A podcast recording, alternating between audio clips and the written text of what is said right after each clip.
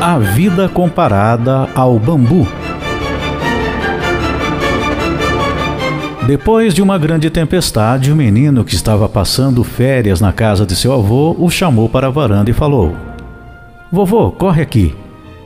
Me explica como essa figueira, árvore frondosa imensa, que precisava de quatro homens para balançar seu tronco, se quebrou. Caiu com o vento e com a chuva. E esse bambu, que é tão fraco, continua em pé. Filho, em uma comparação, o bambu permanece em pé porque teve a humildade de se curvar na hora da tempestade. A figueira quis enfrentar o vento. O bambu, na verdade, nos ensina sete coisas sobre a vida.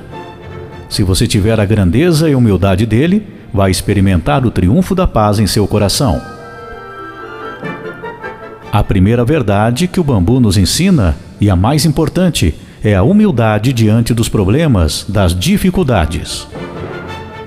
Segunda verdade, o bambu cria raízes profundas. É muito difícil arrancar um bambu, pois o que ele tem para cima, ele tem para baixo também. Você precisa aprofundar a cada dia suas raízes. Terceira verdade, você já viu um pé de bambu sozinho?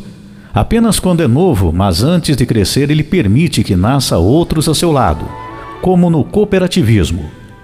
Sabe que vai precisar deles? Eles estão sempre grudados uns nos outros, tanto que de longe parecem com uma árvore. Às vezes tentamos arrancar um bambu lá de dentro, cortamos e não conseguimos. A quarta verdade que o bambu nos ensina: como tem a meta no alto e vive em muita comunidade, o bambu não permite criar mais galhos. Ou seja, dificuldades. Nós perdemos muito tempo na vida tentando proteger coisas insignificantes que damos um valor inestimável, mas que não são tão importantes assim. Para ganhar, é preciso perder tudo aquilo que nos impede de subirmos suavemente. A quinta verdade é que o bambu é cheio de nós. Como ele é oco, sabe que se crescesse sem nós, seria muito fraco os nós são os problemas e as dificuldades que superamos. Na verdade, simbolicamente, os nós são as pessoas que nos ajudam, aqueles que estão próximos e acabam sendo força nos momentos mais difíceis. Na verdade, os problemas são como professores.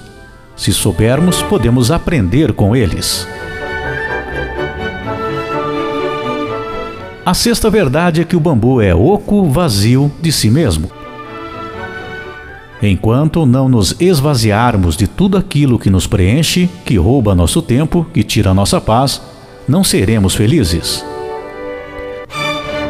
Por fim, a sétima lição que o bambu nos dá é exatamente que ele cresce para o alto. Ele busca as coisas do alto. Essa é a sua meta.